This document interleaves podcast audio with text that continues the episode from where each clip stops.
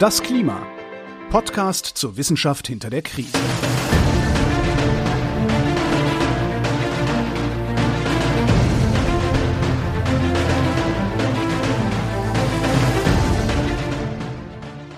Hier ist das Klima, der Podcast zur Wissenschaft hinter der Krise. Wir lesen und erklären den aktuellen Stand der Klimaforschung jeden zweiten Montag mit Florian Freistetter und mit Claudia Frick. Hallo zur ersten Folge nach der Folge 100. Hallo zu 101. Jawohl, es ist eine neue, wie nennt man das? Keine Dekade, eine Zentenne? Nee. Gute Frage, weiß ich nicht. Wie auch immer, es ist die Folge 101 und wir schauen kurz zurück, was wir in Folge 100 gemacht haben. Erinnerst du dich noch? Ähm, ja, es ging um Bier. Jawohl. Um die Zukunft des Bier oder das Bier der Zukunft, je nachdem, wie man es äh, sehen möchte. Wir haben darüber gesprochen, was mit Hopfen passieren wird in der Zukunft, was mit der Gerste passieren wird in der Zukunft, mit mhm. der Hopfenernte, mit dem Bierkonsum, dem Bierpreis, mit den Biergärten und wir haben uns angeschaut, glaube ich, äh, welche ja, äh, Möglichkeiten es gibt, Bier herzustellen, das äh, ja zukunftsfitter ist. Du wolltest, glaube ich, mhm. gerne dieses Brause-Tablettenbier ausprobieren. Ja, Genau, das wollte ich gerne ausprobieren. Und am Schluss sind wir, glaube ich, darauf gekommen, dass äh, es klimatechnisch am besten ist, wenn man Schnaps trinkt und kein Bier.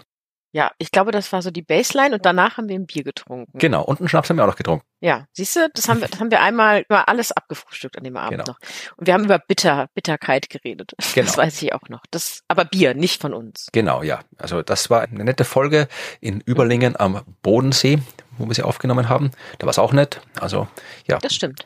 Mal schauen, was wir zur Folge 200, 500, was auch immer es noch für ja, du hast mich gibt. ein bisschen erschreckt, weil in dem Sendungsplan ist jetzt eine Null vor der 101. Ach. Planst du schon Folge 1000? Ich habe gefragt. Äh, das war, glaube ich, einfach nur, weil ich es gewohnt bin, immer erst bei der zweiten Stelle äh, anzusetzen mit den Nummern ausbessert. Aber ja, mal gucken. Also ja, da kennt, da seht ihr den Optimismus. Wir machen auch Folge 1000 noch von mir aus. Ja, Folge 1000 ist bei, naja, sind so knappe 20 Jahre, bis wir da sind. Also wir haben schon ein bisschen was. Also werden es vielleicht noch so 16, 17 Jahre sein, bis wir da sind. Mhm, Mal gucken. Mhm. Geht schon noch. Schaffen wir. Ja. Gut.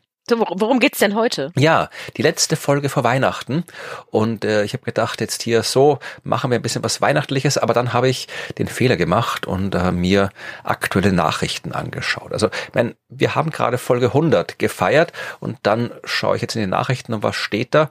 Am 17. November 2023 ist erstmals an einem Tag eine Durchschnittstemperatur gemessen worden, die im Vergleich zum 19. Jahrhundert bei plus zwei Grad liegt, plus 2,06 Grad. Also wir haben es das erste Mal geschafft, zumindest die Temperatur eines Tages, die Durchschnittstemperatur eines Tages global auf plus zwei Grad zu erreichen.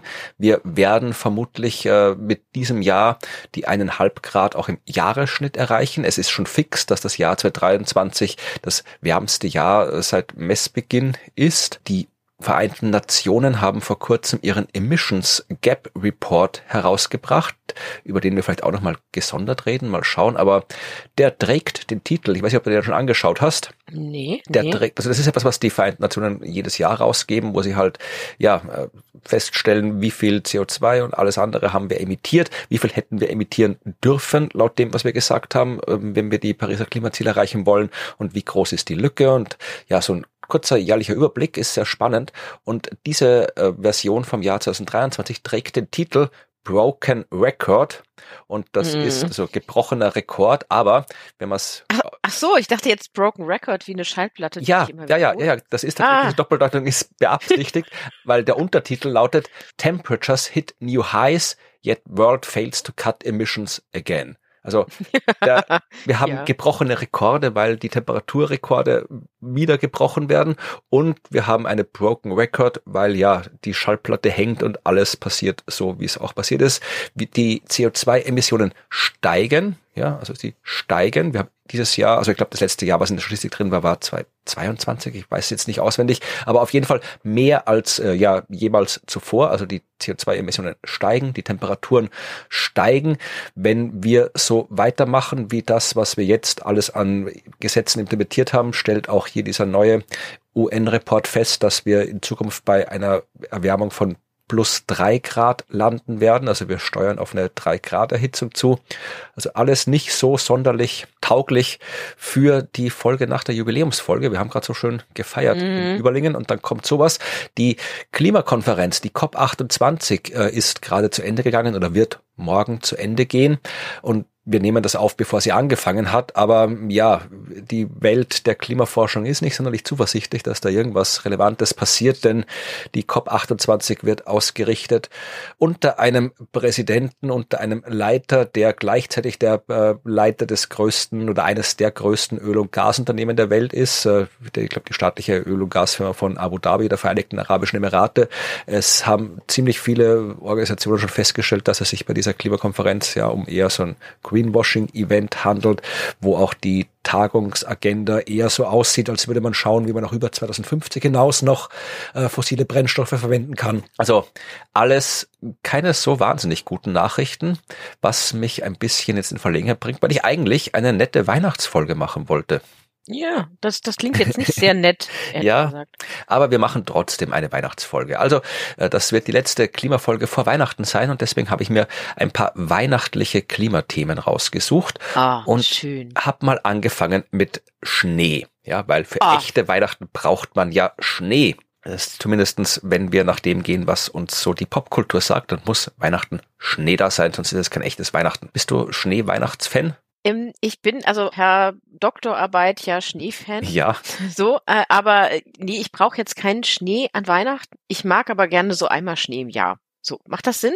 Ja, also ich habe jetzt äh, auch kein wahnsinniges nahe Verhältnis zu Schnee. Ich, meine, ich komme zwar aus Österreich und wir gelten ja immer so hier Alpen, Schnee, Skifahren, Hüttengaudi und sowas, aber ich komme halt aus einem flachen Teil von Österreich und noch dazu aus einem Teil, wo es vom Mikroklima her tendenziell nicht so oft schneit. Aber ja, prinzipiell habe ich nichts gegen Schnee, aber ich brauche ihn jetzt nicht unbedingt und ich muss ihn auch nicht Weihnachten haben. Also so ist es auch nicht. Und tatsächlich ist ja, und das ist quasi jetzt die Einleitung zum ersten Thema, sind ja weiße Weihnachten eigentlich nicht so häufig bei uns in Europa. Ja, wir haben zwar dieses Idealbild von weißen Weihnachten, aber, und das wirst du als Meteorologin mit Spezialgebiet Schnee vermutlich besser wissen als ich, aber ich zähle es trotzdem, weil ich jetzt gerade dran bin mit der Folge, aber du darfst mich gerne bitte äh, korrigieren, wenn ich was sage, was nicht stimmt. Och. Weiße Weihnachten sind nicht sehr häufig. Also weiße Weihnachten sagt man, wenn am 24., 25 oder 26. Dezember Schnee liegt oder fällt. Dann nennt man das Weiße Weihnachten, habe ich gelesen. Und das war im 17. und 18. Jahrhundert vergleichsweise häufig, weil da gerade so die kleine Eiszeit in Mitteleuropa geherrscht hat. Das war jetzt aber nichts, was den Leuten damals so groß Spaß gemacht hat, weil es war halt einfach scheiß kalt damals generell und zu Weihnachten noch dazu. Das heißt, die haben sich jetzt nicht so gefreut, juhu, weiße Weihnachten, sondern es war einfach eine scheißkalte Zeit damals. Mhm. Diese Geschichte mit dem romantischen weißen Weihnachten, die hat zuerst im 19. Jahrhundert angefangen, wo es dann schon wieder eigentlich normal war, dass äh, Weihnachten eher wenig Schnee ist, ja. Und erst da hat sich so die Idee entwickelt, dass es ja so super und romantisch ist, wenn weiße Weihnachten da sind. Und da hat sich auch diese ganze Folklore entwickelt, ja, diese ganze Bildsprache mit Schnee auf der Krippe, mit lustigen Schneemännern, die waren früher eher mal so ein bisschen dubios, monsterartig, die Schneemänner. Da sind sie dann so nett geworden. Also diese ganze Weihnachten und Schneegeschichte hat sich damals so im 19. Jahrhundert entwickelt, wo die kleine Eiszeit schon vorbei war und gar nicht mehr so oft Schnee gefallen ist. Und dann habe ich tatsächlich festgestellt, dass es ein meteorologisches Phänomen gibt, eine sogenannte klimatologische Singularität, nämlich das Weihnachtstauwetter. Was ist denn Weihnachtstauwetter? Äh, das ist etwas, was offensichtlich ein Phänomen in der Meteorologie ist, dass hm. weiße Weihnachten nicht normal sind bei uns. Ich habe ja. das nur ganz kurz zusammengefasst. Du kannst es aber bitte gerne ausführen, wenn dir das mehr sagt als mir. Also, eine klimatologische Singularität ist halt etwas, was speziell für eine gewisse Region gilt. Ein Klimaphänomen und in dem Fall ist es halt bei uns in Mitteleuropa. Das fängt an, dieses ganze Weihnachtstauwetter-Dings so Ende November, wenn in Skandinavien die Polarnacht anfängt. Also das ist noch nicht mhm. Meteorologie, das ist noch Astronomie. Also ab Ende November gibt's halt Bereiche in Skandinavien, wo die Sonne nicht mehr aufgeht. Dann bildet sich dort ein Kältehochdruckgebiet. Das heißt, mhm. da ist es kalt und es gibt keinen Niederschlag. Durch dieses Kältehochdruckgebiet am Rand strömt kalte Luft in Richtung Atlantik von Skandinavien ja. aus. Da ist es aber noch mild, weil Wasser speichert Wärme, da ist es noch wild. Ja, mild. Wild vielleicht auch, aber vor allem mild. Mhm. Dann bildet sich dort äh, über dem Atlantik ein Tiefdruckgebiet. Ja. dass Ende Dezember, so meistens, kann man nicht so genau sagen, ist ja Wetter und Klima, aber Ende Dezember äh, kommt dann dieses Tiefdruckgebiet Richtung europäisches Festland und bringt milde Luft mit, viel Regen. Das heißt, äh, erstens mal, es kommt kein Schnee, sondern eben Regen und äh, eine eventuell schon davor gebildete Schneedecke schmilzt ab. Das ist so das Phänomen des Weihnachtstauwetter, Mhm. wieso es oft passiert, dass wir halt gerade zu Weihnachten keine Schneedecke haben bei uns und wir keinen Schnee haben. Mhm, mhm. Und äh, das hat jetzt noch nichts mit Klima zu tun. Das ist halt einfach so. Aber Das ist Wetter. ja, aber genau, ja. das ist Wetter. Aber natürlich können wir auch schauen, äh, wie sich jetzt das Klima und die Klimakrise, der Klimawandel auf das alles auswirkt.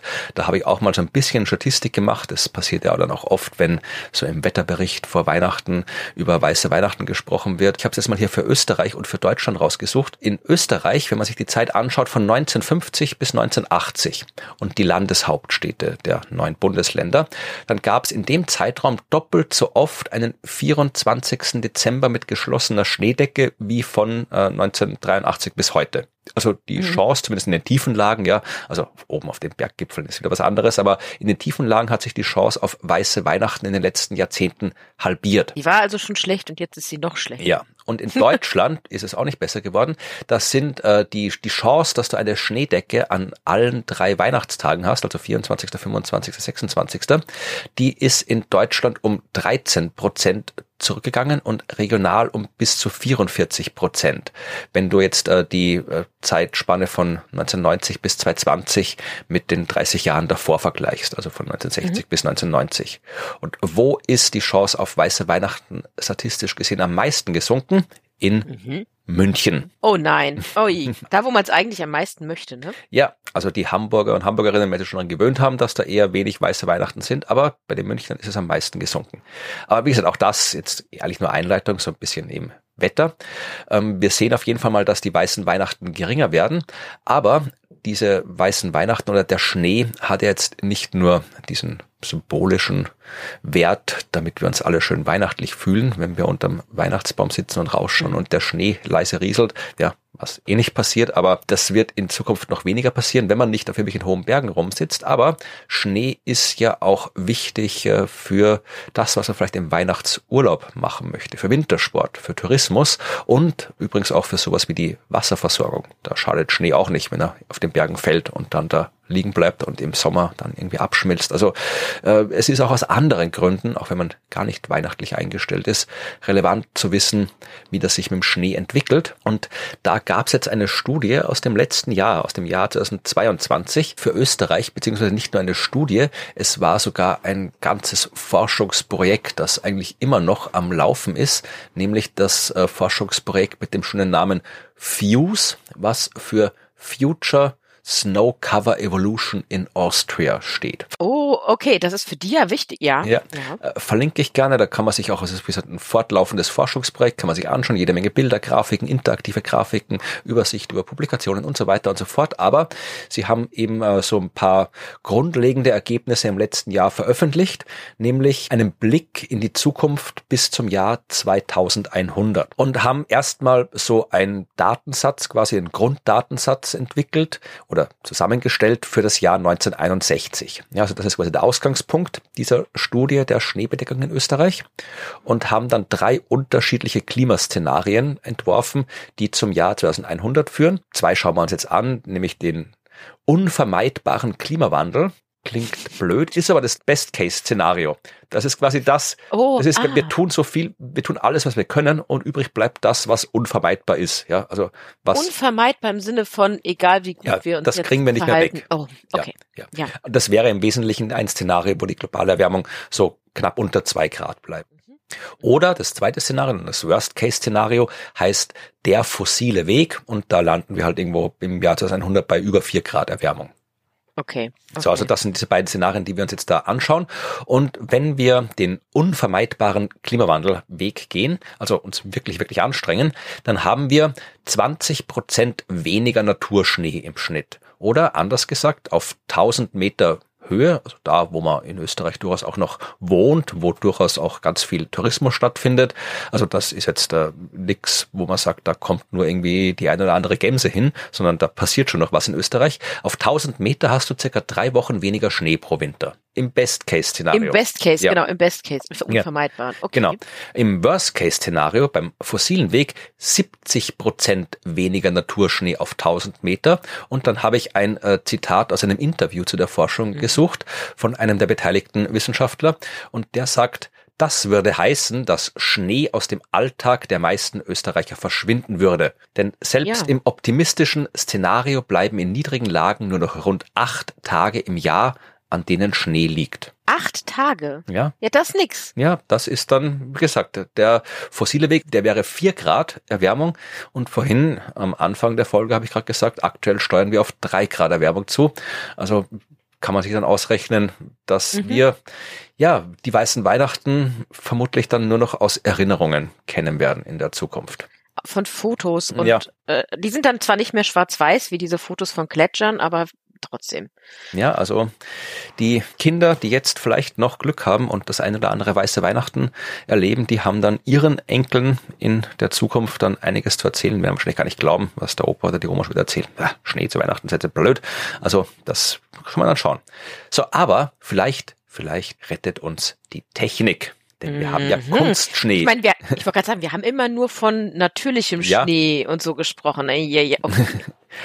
Das geht aber auch mit Kunstschnee. Also wissen wir ja mittlerweile, wer einmal schon äh, Skifahren war, wird gesehen haben, dass da eigentlich überall diese Schneekanonen rumstehen. Es geht fast gar nicht mehr ohne, dass man die Skisaison so ausnutzt, wie man sie ausnutzt, äh, ohne Kunstschnee. Und auch da gibt es jetzt eine aktuelle Studie, die sich mhm. das angeschaut hat. Die ist wirklich ja erst vor ein paar Wochen rausgekommen. Da geht es um die Nachhaltigkeit von Kunstschnee in Zeiten des Klimawandels. Ähm, Okay. ja. Ja, ähm, ja, ich bin gespannt, was Sie sagen, weil ich finde, Kunstschnee herstellen kostet wahrscheinlich auch einiges an ja. Energie und so. Schauen wir uns hm. gleich an. Wir werfen zuerst noch einen kurzen Blick in die alte Studie, weil die hat auch ganz kurz noch geschaut, wie sich das mit Kunstschnee allgemein entwickeln wird. Ja, Wie lange du etwas beschneien kannst, hängt vom Skigebiet ab, ja, also von der Höhe, logischerweise, weil du kannst ja nicht einfach irgendwo in der Wüste so eine Schneekanone aufstellen, auf den Knopf drücken und dann kommt der Schnee raus. Also du brauchst schon auch entsprechende Temperaturen, die nicht ganz so tief sein müssen, wie beim normalen Schneefall, aber schon auch ausreichend tief sein müssen, dass du halt beschneien kannst. Ach wirklich? Okay, ich habe ich hab keine Ahnung, wie Kunstschnee hm. entsteht. Ja, im Detail kann ich dir auch nicht sagen, aber du musst schon eben eine gewisse Temperatur haben. Kann es nicht genau sagen, aber okay. es geht nicht äh, unter beliebigen Bedingungen. Vor allem, ja, wenn es draußen 20 Grad hat und du haust da Kunstschnee drauf, naja, dann ist er auch bald weg. Also das muss halt ein bisschen Bedingungen geben, damit der Kunstschnee funktioniert. Und auch das kann man natürlich modellieren. Und wenn man das macht, dann kommt man drauf, dass wieder in diesen beiden Modellen. Die Beschneiungszeit um 15 Prozent kürzer sein wird im Best-Case-Szenario auf ungefähr so, ja, so 1500 Metern, um 50 Prozent kürzer sein wird im Worst-Case-Szenario. Aber, und da, da sind wir in Österreich ja gut dran, wenn wir wirklich so ganz nach oben gehen, 2000, 3000 Meter, da haben wir auch noch viele Skigebiete in Österreich, dann bleibt die Beschneiungszeit im Wesentlichen gleich, auch in Zukunft. Und selbst im Worst-Case-Szenario geht sie nur um 10 Prozent zurück. Das heißt, mit Kunstschnee kommen wir zumindest in den hohen Lagen in Österreich auch noch in der Zukunft durch. Was jetzt so klingt, als wäre alles gut mit Kunstschnee, aber ja. jetzt kommt diese neue Studie, die die Nachhaltigkeit von Kunstschnee in Zeiten des Klimawandels sich angeschaut hat. Mhm. Denn, du hast das schon erwähnt, so eine Schneekanone braucht erstens Energie und braucht zweitens Wasser. Oh. Der Schnee mhm. kommt ja von nirgendwo raus. Ähm, das erhöht natürlich die CO2-Emissionen, sofern die Energie aus äh, fossilen Quellen kommt. Ja. Da hat man sich jetzt in einer Studie die Entwicklung bis zum Jahr 2050 angeschaut. Äh, in dem Fall zwar für Kanada, aber sagen auch die beteiligten ForscherInnen, äh, kann man auch im Wesentlichen so auf Mitteleuropa und Österreich umlegen. Das funktioniert allgemein. Und das Resultat ist, dass sich der Energie- und der Wasserbedarf bis zum Jahr 2050 mehr als verdoppeln könnte für den Kunstschnee. So allein zur Produktion. Genau. Je nach Szenario sind es 55 bis 97 Prozent, mhm. die man braucht. Und in Österreich äh, sind es 60 bis 100 Prozent an zusätzlichen Energie- und Wasserbedarf für die Kunstschneeproduktion. Kann man sagen, okay, wenn man die Energie nachhaltig gewinnt, dann passt es ja eh, dann ist es ja egal, da ist nicht so schlimm. Ja, ja. Aber es könnte natürlich auch sein, dass jemand auf die Idee kommt, na ja, aber trotzdem, ich meine, brauchen mehr Energie, brauchen mehr Wasser und äh, kann man das Beschneien nicht einfach ganz lassen? Gibt auch andere Möglichkeiten, wie man da irgendwie Tourismus treiben kann. kann ja, man auch eben, ohne Schnee genau. machen. Man muss ja keinen Schnee haben, aber hm. Ja, aber sagen die beteiligten ForscherInnen, und das ist ein Aspekt, den ich mir noch nie so überlegt habe, vielleicht wollen die Leute Skifahren. Die sagen, ich möchte nicht wandern, ich will Skifahren. Und dann fahre ich halt dort Ski, wo Schnee ist. Und dann fliege ich halt nach Kanada auf einen Gletscher oder sonst irgendwo hin, wo Schnee ist. Das heißt, dann hast du zwar vielleicht hier das CO2 eingespart und die Energie eingespart, weil du keinen Kunstschnee in Österreich produziert hast, aber die Leute steigen in Flieger und äh, dann kommt erst recht wieder CO2 dazu. Also die Option gibt's auch und äh, man kann jetzt am Ende nicht genau sagen, was jetzt besser ist, irgendwie Mhm. Kunstschnee durch erneuerbare Energien äh, gespeist oder beschneien ganz lassen, aber das ist jetzt meine Meinung und äh, die ein bisschen auch so im äh, Artikel drin steht. Eigentlich ist Kunstschnee eher ein Beispiel für das, was wir Fehlanpassung nennen an die Klimakrise. Also zu sagen, die Klimakrise führt dazu, dass weniger Schnee fällt, dann müssen wir sehr viel mehr Kunstschnee machen.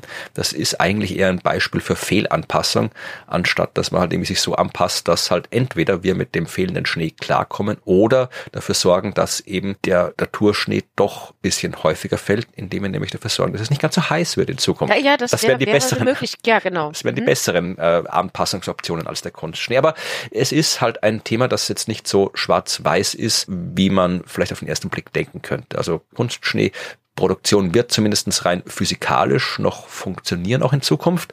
Ob es jetzt wie energetisch nachhaltig gemacht wird oder nicht, wird sich zeigen. Ja, abwarten würde ich sagen, ne? Ja, das war der Schnee. Aber der Schnee ist zwar winterlich und wir haben ja bald zumindest den astronomischen Winterbeginn, den meteorologischen hatten wir schon, aber noch nicht weihnachtlich.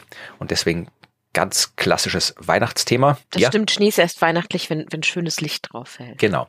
Aber wir schauen uns jetzt den Weihnachtsbaum an. Das ist so ein ganz Klassiker, Oh, der jedes Jahr ja. auftaucht, worüber diskutiert wird.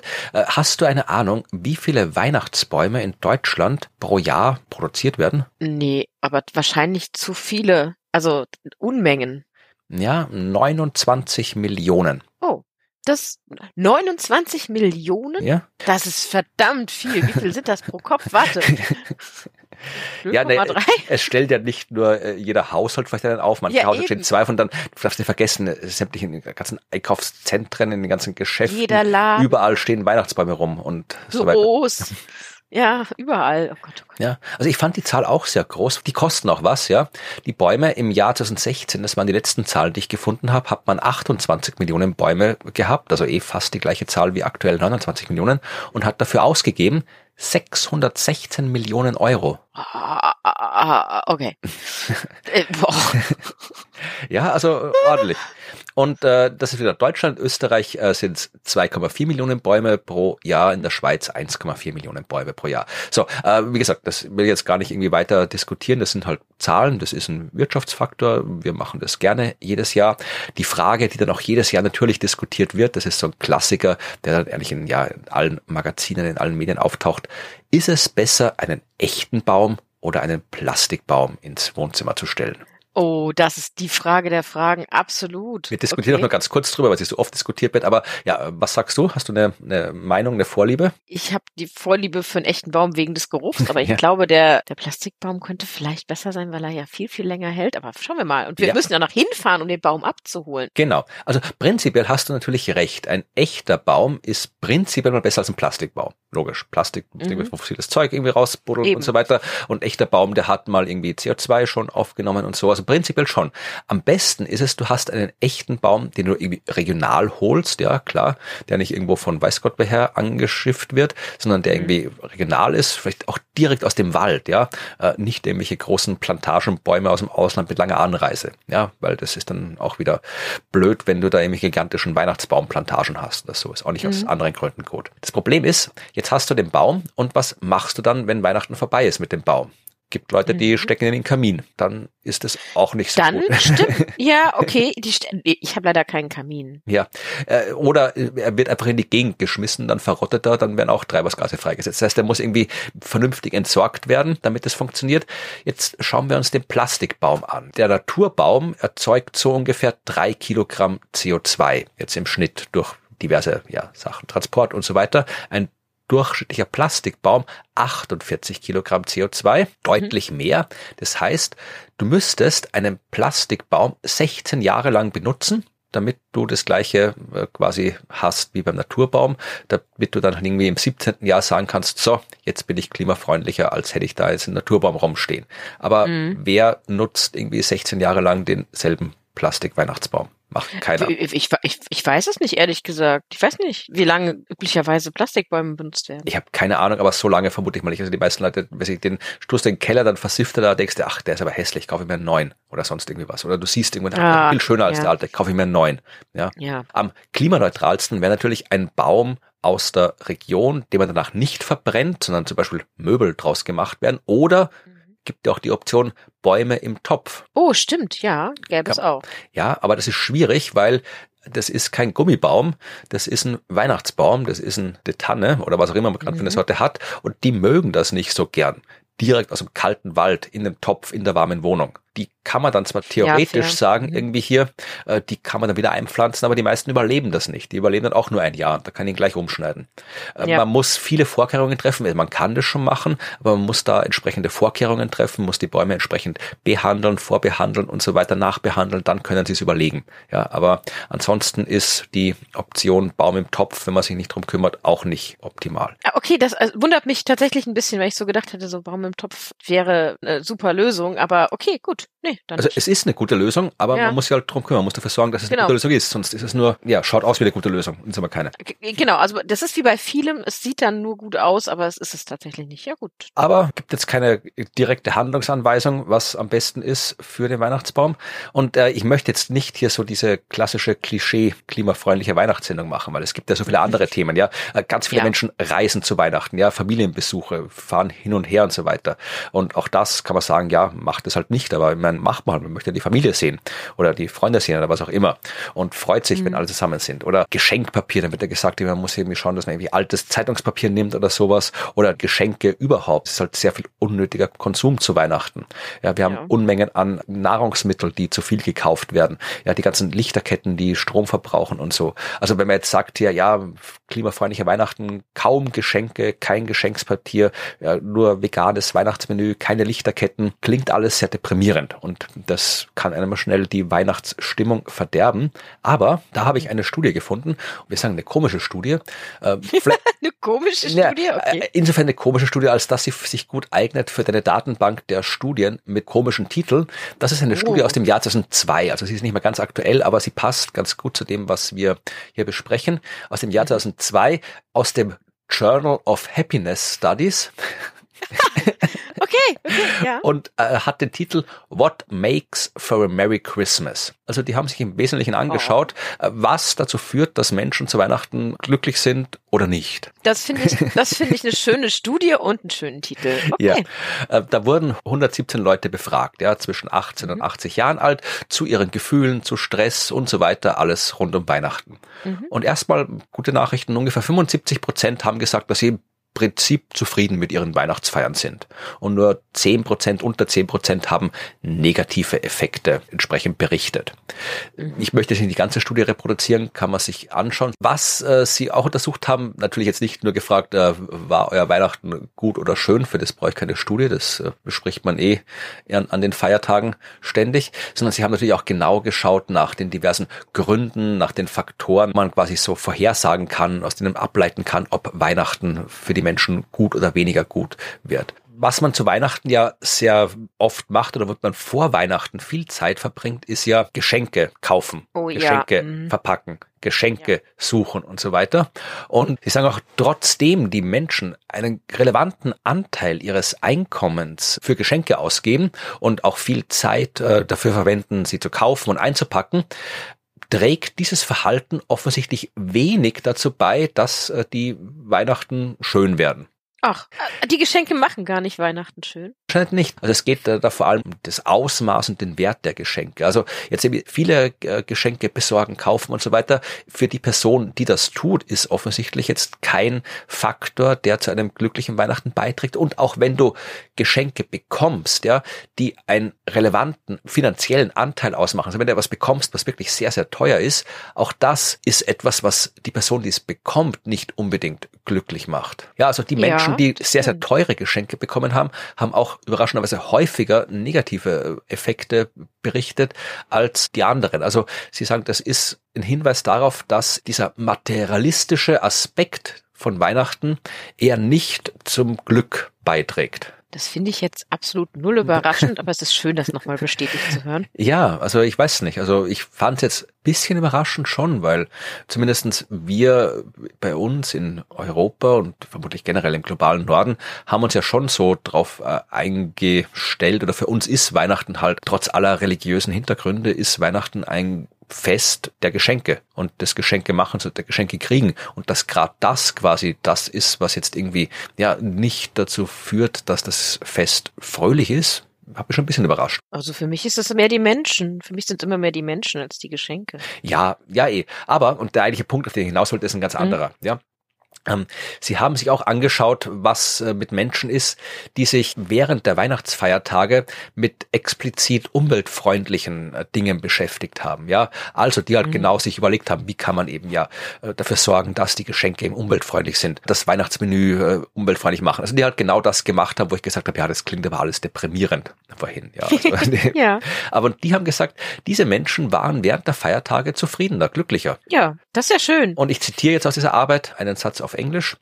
By diminishing the negative environmental impacts of their Christmas consumption practices, people may be able to experience more happiness. Oh, finde ich gut zumindest laut dieser Studie, äh, muss es gar nicht die Weihnachtsstimmung stören, wenn man sich vorher überlegt, wie man das Ganze klimafreundlich machen kann, äh, sondern kann dazu führen oder führt vielleicht sogar dazu, dass man zufriedener und glücklicher ist zu Weihnachten. Ja, Leute, das ist gut. Das ja. ist schöne Nachricht.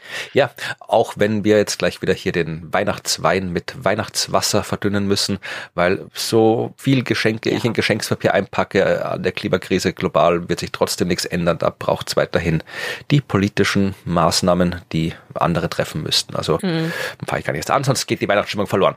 Ähm, ich habe mir zuerst noch überlegt, ob ich vielleicht ähm, jetzt hier das Thema äh, Weihnachtsfeier beenden soll, indem ich ein äh, besonders äh, klimafreundliches Weihnachtskeksrezept mitteile, aber ich bin drauf gekommen, dass ich jetzt irgendwie gar kein so so super Keksrezept habe. Also ich backst du Kekse? Ja, ich, ich war jetzt gerade schon voll gespannt auf das Rezept. Bin ein bisschen enttäuscht, dass du. Ja, ich habe dann meine, meine üblichen äh, Keksrezepte durchgesehen, die ich zu Weihnachten immer mhm. backe und festgestellt, das ist eigentlich alles eher klassischer Mürbteig. Also ich mache da jetzt nichts Besonderes. Äh, das, was ich dann immer mache zu Weihnachten, ist, ich tue die immer so ein bisschen aufmotzen. Also ich mache einfach 0815 Mürbteig, aber verwende dann viel Zeit drauf, die so ein bisschen schöner aussehen zu lassen. Also ich habe dann so, so sehr nerdige Keksausstecher, also so Laborgläser zum Beispiel und Atommodelle und dann tue ich damit mit Lebensmittelfarbe und so Perlen und anderen Dings richtig so schön anmalen, dass die ausschauen wie so Laborgläser mit bunten Flüssigkeiten drin. Keine Ahnung, Raumschiffe. Machst du also Wissenschaft draus, ja? Nee, ich tue einfach nur mein, mein schnödes, unoriginelles Mürbteig-Keksrezept durch den äußeren Anschein aufputzen, dass alle beeindruckt sind, was für tolle Kekse ich backen kann. Ah. Das Rezept selbst, also Mürbteig, weiß ich gar nicht, ob man das jetzt hier mitteilen muss, äh, was das für ein, du nimmst halt irgendwie, ja, Mehl, Zucker, Butter und mischst das zusammen, vereinfacht gesagt, ja. ja. Aber da kann man natürlich klimafreundlich sein, indem man die Butter weglässt und stattdessen Margarine nimmt oder vegane Butter oder was auch immer, gibt ja jede Menge, nehmen kann. Äh, der eine Punkt, den ich jetzt hier noch sagen möchte, das ist etwas, wo ich im engeren Familienumkreis immer wieder Diskussionen habe, den Backofen nicht vorheizen. Ich bin ein großer Fan von nicht vorgeheizten Backöfen. Ich finde das immer sinnlos, diesen Backofen vorzuheizen, nur weil im Rezept steht, den Backofen vorheizen. Also Kekse Backofen, Backofen aufgedreht, damit sie fertig sind, kommen sie raus. Ja, ich bin einfach zu faul. Ich verstehe vollkommen, warum in den Rezepten drin steht, was der Backofen vorgeheizt soll, weil du kannst natürlich ein nachvollziehbares Rezept nur dann veröffentlichen, wenn der Algorithmus quasi nachvollziehbar ist. Und dazu muss ich sagen, bei der Temperatur kommt es rein und wenn es bei der Temperatur drin ist, dann bleibt es so lang drin und dann funktioniert es auch. Aber mhm. kann man ja auch ein bisschen anders machen. Einfach schauen, reintun, schauen, wenn es fertig sind, raus. Ja, Das okay. nutzt auch. Mhm. Aber wie gesagt, also ich habe dann gedacht, nee, ähm, ich frage lieber die Hörerschaft, weil wir haben ja noch ein bisschen Zeit vor Weihnachten. Ich frage die Hörerschaft, was äh, sie zum Thema Weihnachtskekse sagt. Und dann kriegen wir vielleicht neue Rezepte, wenn unsere Hörerschaft uns Keksrezepte schickt. Das stimmt, das stimmt. Ähm, lustiger Fun Fact, mein Lieblingsplätzchen zu Weihnachten sind Schneeflocken. Oh, wie gehen denn die? Die sehen so aus wie äh, kleine Brötchen, also so rund. Und dann drückt man mit der Gabel einmal von oben drauf und dann haben die so, so Linien drin. Und die sind auch so Ah, ganz okay, mit, sie. Ja. mit Speisestärke, so ganz fluffige Konsistenz. Die zerbröseln dir quasi auf der Zunge. Okay, ja, die habe ich, ich habe schon mal gesehen, habe sie nie gegessen. Muss ich mal ausprobieren. Ja, also die kann man mit so mit Margarine, ich glaube Puderzucker, Mehl, Speisestärke und Vanillezucker oder so. Das, also mehr braucht man nicht. Ja gut, in Österreich ist der Vanillekipferl der Weihnachtsklassiker. Also du wirst von Ja. allen Seiten äh, so zugefüllt mit Vanillekipferl. Überall, wo du hingehst, kriegst du Vanillekipferl und alle haben ihre eigenen Vanillekipferl-Rezepte. Ich mag sie auch, Vanillekipferl, aber ich habe sie auch schon selbst Mhm. gemacht. Sind nicht so schwer zu machen, wenn du sie schön aussehen lassen willst. Dann musst du Oh, die ja, anschauen. dann- Ansonsten genau, kriegst du eher mhm. also ich produziere meistens eher so, ja, Vanillewürste, wenn man so will. Ja, ja, da bin ich, ich bin dabei. Ich Vanillewürste, ja, eindeutig. Schickt uns eure Rezepte für die Weihnachtsbäckerei, da freuen wir uns drauf. Gerne auch ein bisschen was Ausgefallenes. Also ich nehme auch das zehnte Vanillekipferlrezept, da kann man immer noch rum experimentieren. Aber wenn ihr irgendwas vielleicht, was, was sehr Regionales, was man sonst anderswo nicht kennt oder so, schickt uns das. Da freuen wir uns Ja, drüber. Auf jeden Fall. Äh, Vielleicht auch, also ich habe auch so weihnachtliche Kuchen, weißt du, so mit karamellisierten Äpfeln und sowas. Ui. Vielleicht hat da ja auch noch jemand was. Ja, dann ja, gerne, gerne. Wir nehmen alles, was Mhm. weihnachtlich Sonst, und sonst essbar teile ich ist. mein karamellisierter Apfelkuchenrezept. Wunderbar. Ja, und dann habe ich noch zum Abschluss ein Thema, das auch zu Weihnachten passt. Äh, Es ist auch ein Thema, auf das wir von einem Hörer hingewiesen wurden. Aber es ist ein Thema, das man auch zumindest in manchen Situationen berücksichtigen muss. Zu Weihnachten trifft man Menschen, hast du gerade gesagt. Das ist auch das Schöne, dass man Menschen trifft. Andererseits trifft man zu Weihnachten auch Menschen. Ja, und Ja. bei Feiern trifft man Mhm. Menschen, Mhm. die man sonst nicht trifft und lange Zeit nicht getroffen hat und oft aus gutem Grund lange Zeit nicht getroffen hat. Und dann sitzt man so am Tisch und in der großen Familie oder keine Ahnung bei der Büro-Weihnachtsfeier oder sonst irgendwo und muss mit Menschen kommunizieren, mit denen man es sonst äh, vermeidet zu kommunizieren, weil die vielleicht oft ein bisschen Mhm. komisch sind. Und dann sitzt Aha. man da und der komische Onkel, die komische Tante oder der komische Arbeitskollege kommt an und sagt, ha, du bist doch einer von diesen äh, Klimafuzis hier. Hast du gehört, es ist in Norwegen eine neue Studie veröffentlicht worden, die haben widerlegt, dass die Klimakrise menschengemacht ist. Oder sowas in der Art. Ja, mach mich fertig. Ja, ja. Ich habe das Glück, dass ich in meiner engen Familie tatsächlich keine Menschen habe, mit denen ich solche Gespräche führen muss. Die sind alle sehr, sehr vernünftig. Aber in, Oh. im erweiterten Familienkreis gibt es diese Menschen natürlich schon. Ja, und ähm, die trifft man halt ab und zu. Und ich nehme an, dass es bei unserer Hörerschaft vielleicht auch die eine oder andere Situation gibt, wo man sich des Weihnachtsfriedens vielleicht äh, eine Diskussion besser ersparen sollte. Ja, und auch der für die eigene mentale Gesundheit. Genau. Aber ich äh, hab dachte, ich greif's auf, weil es halt gerade aktuell ist und weil es auch tatsächlich ein Hörer, äh, der Volker, uns geschickt hat.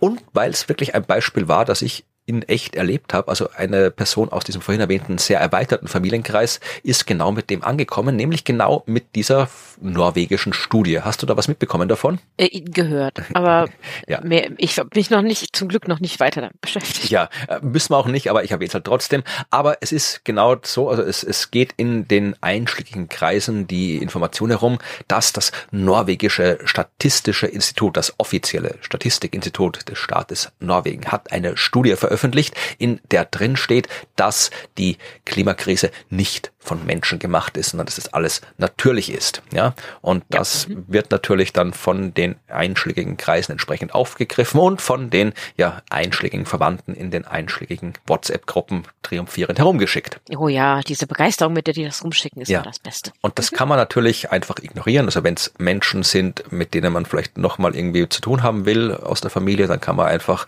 sagen, ja, hier ist noch ein Keks und was, was anderes reden. Genau. Oder man kann, wenn man will, äh, auch probieren zu argumentieren, wenn es Menschen sind, die man wirklich sehr gerne hat, mit denen man zumindest noch halbwegs vernünftig sprechen kann, dann kann man probieren, äh, sich damit auseinanderzusetzen und ihnen probieren zu erklären, dass das eine Studie ist, die weder eine Studie ist, noch vom Nationalen Statistikinstitut in Norwegen veröffentlicht wurde und eigentlich auch nicht mit viel mit Wissenschaft zu tun hat. Wie gesagt, ich verlinke eine Seite, wo man das sehr schön nachlesen kann. Die APA, die österreichische Presseagentur, hat extra einen Artikel geschrieben, um genau zu erklären, was da an es nicht stimmt an der Studie. Ich werde es ein bisschen zusammenfassen. Im Wesentlichen ist es, wie gesagt, keine Studie vom norwegischen Statistikinstitut. Es ist ein sogenanntes Diskussionspapier, das auf der Homepage des norwegischen Statistikinstituts veröffentlicht worden ist. Kein wissenschaftlicher Artikel, der ist auch in keiner wissenschaftlichen Zeitschrift erschienen, ist auch nicht wie in wissenschaftlichen Artikeln übrig begutachtet worden vorher, sondern im Wesentlichen von zwei pensionierten Mitarbeitern dieses Instituts veröffentlicht worden auf der Homepage, weil die Mitarbeiter und Mitarbeiterinnen des Statistikinstituts in Norwegen das anscheinend tun können und dürfen. Mhm. Sachen auf die Homepage stellen. So, macht es nicht besser. Also das norwegische Statistikinstitut sollte trotzdem ein Auge drauf haben, was da unter ihrem Namen passiert und so einen unwissenschaftlichen Quatsch entsprechend entfernen, aber ist halt jetzt einmal veröffentlicht und man kann das auch gerne nachlesen. Diese Studie ist äh, komplett als PDF da zum Runterladen verfügbar, muss man aber nicht, weil wie gesagt, es ist keine wissenschaftliche Studie. Daniel Huppmann, äh, der ja, Forscher aus ja. Österreich, der in Folge 2 bei uns zu Gast war, der ist auch gefragt worden in einem äh, Interview, was er davon hält und er hat das eine Zeitreihen Ökonometrie Fingerübung von zwei pensionierten Statistikern genannt. okay, lassen wir so stehen. ja, also es sind keine mhm. Klimaforscher, die das gemacht haben, sondern eben ein Wirtschaftswissenschaftler, ein Informatiker. Wie gesagt, beides Disziplinen, die in der Klimaforschung durchaus relevant sind. Wirtschaftswissenschaft und Informatik muss man beides können. Aber ja, dann schreibt man eben was über Wirtschaftswissenschaft oder Informatik, aber nicht eben etwas darüber, ob der Klimawandel insgesamt von Menschen gemacht ist oder nicht. Und der Artikel basiert auch nicht unbedingt auf wissenschaftlicher Forschung, sondern auf dem Buch Die kalte Sonne über das haben wir, glaube ich, auch schon mal geredet. Das ist so, ja, vor, vor ungefähr 10, 15 Jahren rausgekommen von einem RWE-Manager, ehemaligen RWE-Manager, Fritz Fahrenhold. Der hat damals ein Buch veröffentlicht, wo drin stand, ja, auch, ja, Klimawandel gibt's nicht, menschengemachten Klimawandel gibt's nicht, ist alles nur die Aktivität der Sonne. Ja, ja. Mhm. Das war damals schon Quatsch, das ist halt noch größerer Quatsch. Wir haben auch früher mal in anderen Folgen, glaube ich, darüber gesprochen. Also es ist von vorn bis hinten kein wissenschaftliches Paper und selbst wenn du dir das Wissenschaftliche anschaust, was da angeblich wissenschaftlich drin sein sollte, dann siehst du, dass das, ja, das ist alles sehr, sehr komisch. Also sie haben für ihre Analyse, die zeigen soll, dass äh, es eigentlich gar keine Klimakrise gibt, ja, äh, haben sie mhm. 95 Wetterstationen sich angeschaut, die aber fast nur in Europa und Nordamerika stehen, nur ungefähr 20 Prozent der Landfläche repräsentieren und die Temperaturen über dem Ozean komplett ignoriert. Das ist das Erste. Mhm. Und dann haben sie auch keine echte Statistik gemacht, sondern sich wirklich jede Station einzeln angeschaut. Ja, und wenn du da jetzt irgendwie keine Statistik machst, dann kommst du halt auf absurde Werte. Also ich verlinke auch noch eine andere Seite, da hat sich auch ein, ein Österreicher, der in Norwegen arbeitet, bei diesen Themen, der hat in seinem Blog sich sehr ausführlich drüber ausgelassen und erklärt, was da alles falsch ist. Aber ein Beispiel, damit man es erkennt, dass das mit Statistik nichts zu tun hat.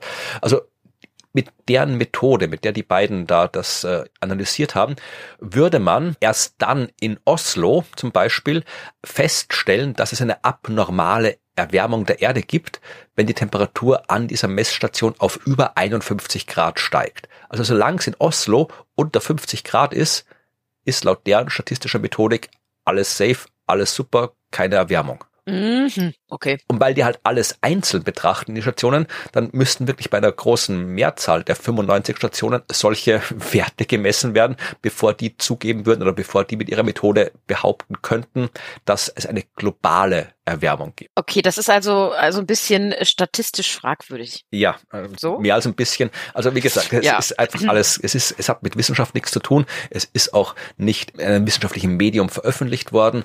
Also es ist einfach etwas, ich zitiere vielleicht als äh, Fazit das, was die österreichische Presseagentur in ihrem Artikel da geschrieben hat. Norwegisches Statistikpapier enthält Klimadesinformation. Das ist es. Es ist Klimadesinformation. Mhm. Was anderes ja, okay. ist es nicht. Also wenn ihr das Gefühl habt, ihr kommt damit bei euren Weihnachtsfamilienfeiern gut durch, dann bitte verlinke ich euch alles, könnt ihr gerne eine entsprechende ja, Diskussion anfangen. Oder ihr schnappt euch irgendwie einen Topf Glühwein und sucht euch Gesellschaft, die euch nicht auf die Nerven geht mit Klimadesinformation, je nachdem. Ja, das stimmt. Aber ich finde das, finde das ja äh, sehr, sehr spannend und ähm, leitet übrigens auch, also zur nächsten Folge über, weil die kommt erst nach Weihnachten. Ja, da ist ja dann alle wieder durch. Ja, aber du kannst gleich uns erzählen, was in der nächsten Folge passiert, weil damit bin ich mit meiner Weihnachtsfolge eigentlich am Ende. Ah, Okay, das war das ja, letzte also- Thema, was ich noch hatte. Das äh, finde ich ja wirklich tatsächlich eine hervorragende Überleitung. Also weil nächstes Mal, also in Folge 102 dann, nach Weihnachten, aber noch vor Silvester, wenn ich das richtig, ne? Ja. Ja, da geht es tatsächlich äh, darum, dass manche Studien manchmal zurückgezogen werden müssen, weil sie nichts Cle Cleveres beigetragen haben.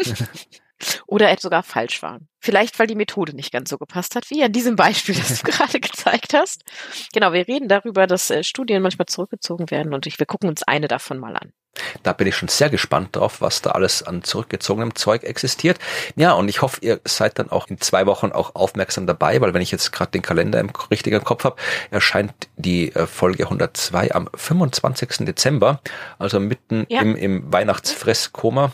Aber Stimmt, dann genau. kann man Legt auch, euch hin, genau, voll gesättigt und Ja. hört mir zu, wie ich über zurückgezogene Studien Genau, rede. holt euch noch einen Topf Kekse dazu und bis dahin, ja, ich bin schon gespannt. Also wie gesagt, schickt uns eure Keksrezepte, schickt uns eure Weihnachtsinformationen, schickt uns vielleicht ja auch, wie ihr eure Weihnachten feiert oder Erfahrungen, ob euch klimafreundliche Weihnachten eher glücklich oder unglücklich machen. Schickt uns alles, was ihr uns mitteilen wollt, an Ja. podcast.dasklima.fm.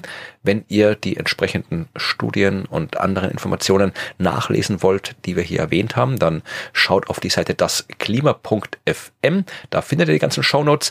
Ihr könnt äh, unseren Podcast entsprechend bewerten, positiv gerne. Wenn ihr negativ bewerten wollt, können wir euch nicht hindern dran, aber äh, wir haben es lieber bewertet ihn positiv. Ihr könnt anderen Leuten von dem Podcast erzählen. Ihr könnt den Podcast gerne auch äh, finanziell unterstützen. Auch diese Möglichkeit gibt's, damit wir unsere entsprechenden Kosten, die anfallen, bezahlen können, damit wir uns ja einen Plastik-Weihnachtsbaum leisten können oder was auch immer wir noch äh, für unsere Weihnachten brauchen, könnt ihr uns äh, zukommen lassen. Auch da gibt's die Informationen in den Shownotes oder ihr könnt das auch alles lassen und es einfach beim nächsten Mal wieder runterladen Mhm. und anhören. Da freuen wir uns am meisten, denn deswegen machen wir das alles.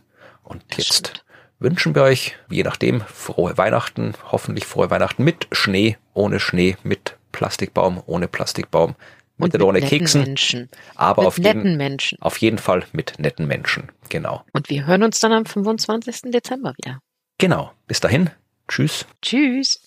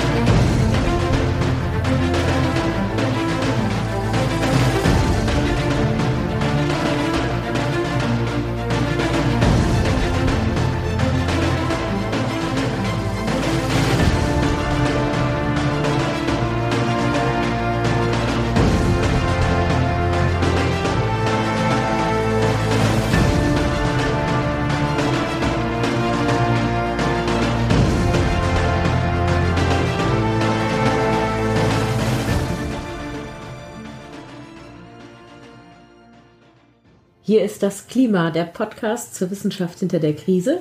Wir lesen und erklären den aktuellen Stand der Klimaforschung jeden zweiten Montag mit Florian Freistetter. Und mit Claudia Frick. Hallo. Hallo. Und ich starte gleich mit einer Unterbrechung. Du klingst ein bisschen dumpf. Bist du weit weg vom Mikrofon oder ist Äh, irgendwas nicht nee. richtig gedreht oder so? Hm, warte. Es, ich, kann es sein, dass er mein dass er ein falsches Mikrofon hier benutzt? Ich gucke gerade mal. Ja, tut er. Okay, das ist dann die Erklärung dafür, ja? Äh, der hat das richtige Headset nicht in, in Studio Link. Äh, let me recall you. Hallo? Ähm, ja, so. Jetzt klingt es deutlich besser. Jetzt klingt so, wie es Ne? sonst auch immer klingt. Gut, dann fangen wir nochmal an mit der Musik. Dann muss ich die Musik wieder nach oben drehen und dann kommt die Musik jetzt noch einmal.